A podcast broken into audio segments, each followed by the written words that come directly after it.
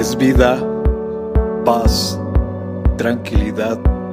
Les habla Hugo Fortes y esto es Palabra con Poder. Bienvenidos, este es el contenido de hoy.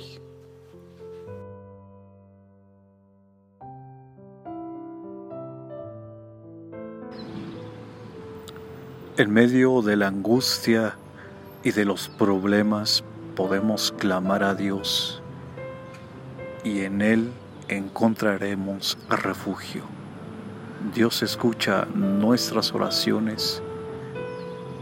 Él inclina su oído cuando de corazón le buscamos.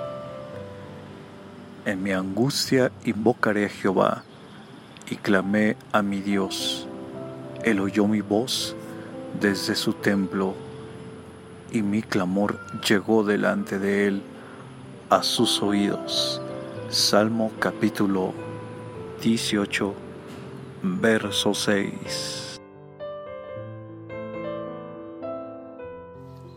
Comparte, será chévere.